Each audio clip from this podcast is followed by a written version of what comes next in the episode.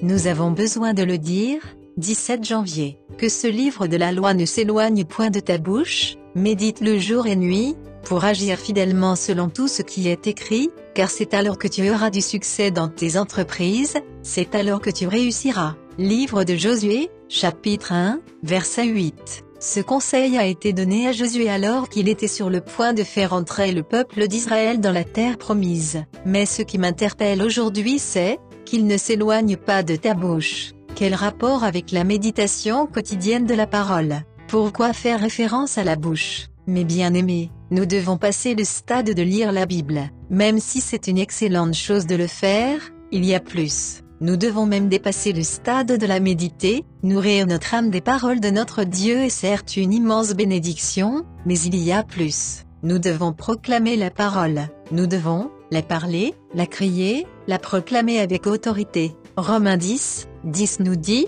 c'est en confessant de la bouche qu'on parvient au salut. Le salut, les grâces, les bénédictions, l'accomplissement des promesses est à notre portée mais nous avons besoin de le dire, de l'appeler à la vie. Quand je lis une parole de Dieu pour moi, que je la médite et que je la ressasse dans mon cœur, je dois aller plus loin, je dois la proclamer à voix haute, la confesser avec force et foi. C'est ainsi que les choses vont bouger. Savez-vous que le Seigneur se cherche des bouches pour proclamer sa parole Si vous relisez Ézéchiel 37, méditez ceci, l'Éternel aurait pu très bien parler aux ossements lui-même, mais il dira à son prophète, prophétise et dit, Ainsi parle l'Éternel. Le Seigneur cherche en toi quelqu'un qui va proclamer sa parole, sur ta propre vie, sur ta famille, sur ta communauté, sur ta ville, sur ta nation, sur les extrémités de la terre. Que la parole de Dieu ne s'éloigne jamais de notre bouche.